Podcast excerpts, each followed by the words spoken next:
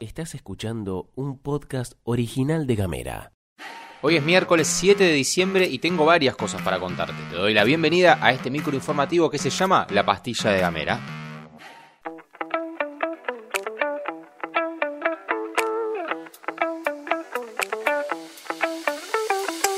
Mientras avanza el incendio y la lucha por sofocarlo, desde hace una semana en la Reserva Corazón de la isla, en las tres ciudades de la provincia se anunció que se está recibiendo donaciones de primera necesidad para quienes trabajan en la zona. Son varios los lugares que fueron con campañas de donación, pero vamos a hacer hincapié en la Federación de Asociaciones de Bomberos de Tierra del Fuego, que informó que en Ushuaia recibirá donaciones en Magallanes 974. En Río Grande, los bomberos de la ciudad industrial harán lo mismo en el cuartel central de Libertad y Perón, mientras que en Tolwyn se podrán acercar los artículos a Defensa Civil, ubicada en Campos 480. Se estarán recibiendo alimentos secos o enlatados no perecederos, barras de cereal, atún, yerba, arroz, fideo, jugo en sobre, frutos secos, como así también alimentos intact. También frutas, banana, naranjas, mandarinas, artículos de limpieza, jabón, papel higiénico, toallas húmedas y artículos de primeros auxilios.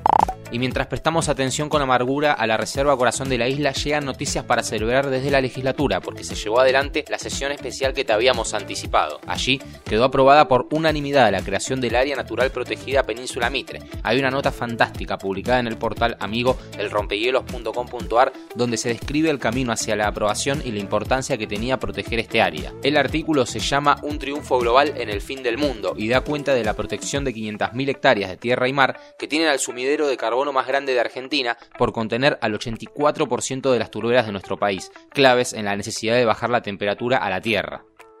Vamos al Poder Judicial Fueguino porque se conoció la noticia de que Isidoro Aramburu no estará más al frente del Tribunal Electoral de la provincia. A falta de unos meses para que se inicie el proceso electivo, se conoció que a Aramburu le llegó la notificación para acogerse a la jubilación, por lo que, hasta que el Consejo de la Magistratura resuelva su vacante, lo que no pasará hasta pasada la feria, valga la redundancia, el cargo quedará ocupado por el juzgado número 1 de Ushuaia. Esto se conoce horas después de la llegada de Edith Cristiano al Superior Tribunal de Justicia, mujer cercana a Ernesto Loeffler. La jueza ocupará la quinta banca completando así el máximo tribunal. En tiempos donde levantás una baldosa en el Poder Judicial y cada vez más aparece una persona llegada a los Loeffler, habrá que ver qué sucede con el juzgado electoral.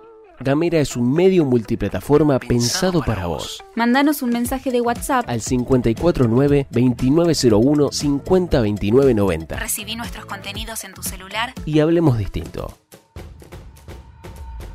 Y vamos a cambiar rotundamente el panorama de la información porque es momento de presentar a Ximena Gutiérrez, nuestra querida compañera que viene haciendo un relevamiento bárbaro de lo que está pasando en Qatar 2022, entre otras cosas. ¿Cómo están? ¿Cómo les va? Bueno, terminamos la fase de, octavos, ya tenemos todos definidos los cruces de cuartos de final, donde la Argentina estará haciendo su presencia el próximo, el próximo viernes. Pero eso lo vamos a dejar para más adelante porque les voy a contar también algunos datitos de color y demás que tienen que ver con ese, con ese partido en la próxima entrega. Pero hoy vamos a repasar lo que dejó esta última, esta última jornada algunas sorpresas. Marruecos, por ejemplo, que es sin duda alguna hoy la, la novedad de este, de este Mundial de Qatar 2022, venció a España. España que, más allá del equipo que estaba presentando y que tiene todas sus figuras, o al menos la gran mayoría, y que en ningún momento relegó el juego en el que confía, esto también hay que, hay que destacarlo, superó a esta España, si bien no pudo en el tiempo regular y tampoco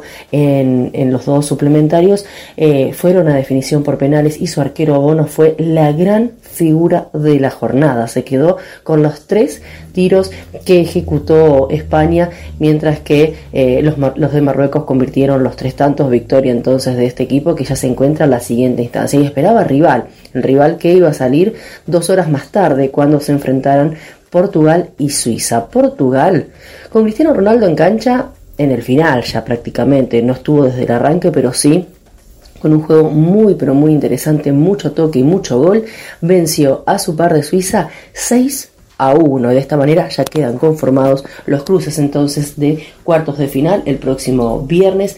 Eh, en el primer eh, turno a las 12 Croacia enfrentará a Brasil y a las 12 será el turno de la Argentina frente a Países Bajos. El sábado Inglaterra, Francia y en el primer turno de ese mismo día Marruecos, Portugal. Tendremos una hermosa, hermosa tanda de cuartos de final de este Mundial de Qatar 2022.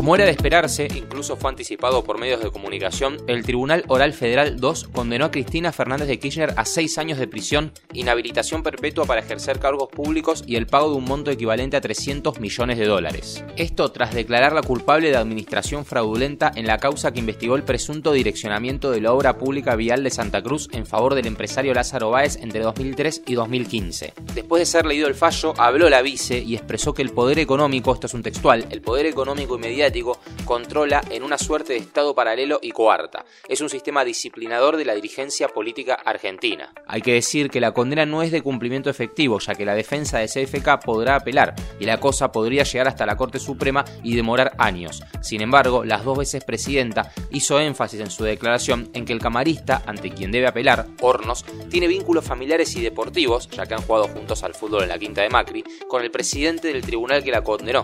Más allá de eso, CFK anticipó que una vez que termine su mandato como vice no tendrá ningún cargo, ya que no formará parte de la carrera electoral del año que viene.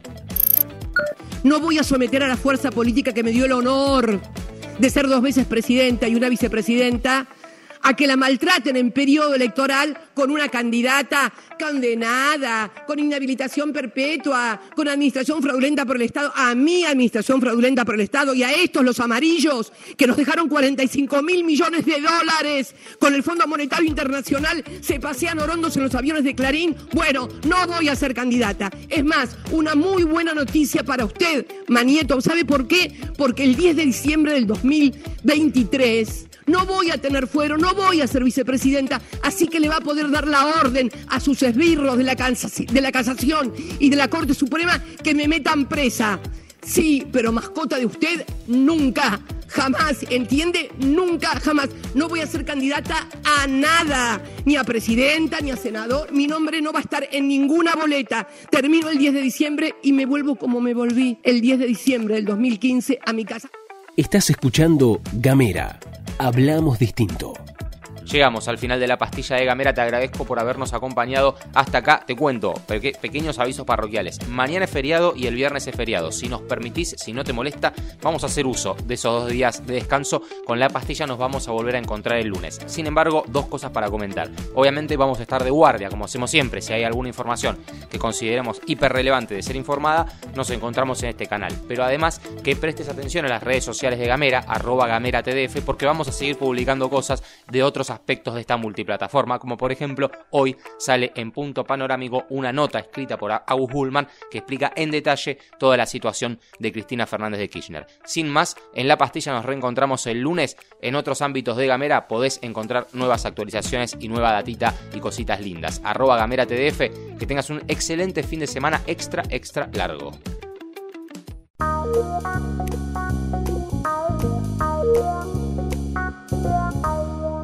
Estás escuchando un podcast original de Gamera.